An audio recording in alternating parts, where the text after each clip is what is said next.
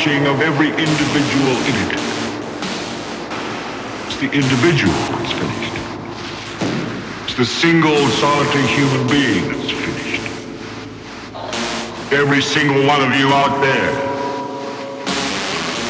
Because this is no longer a nation of independent individuals.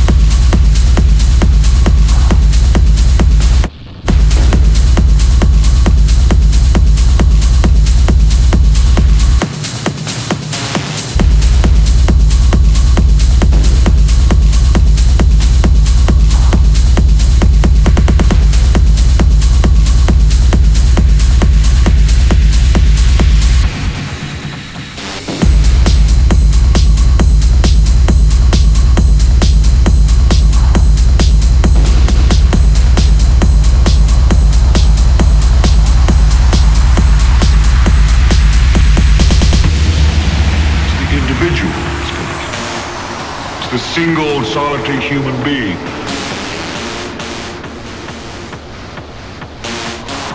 Every single one of you out there.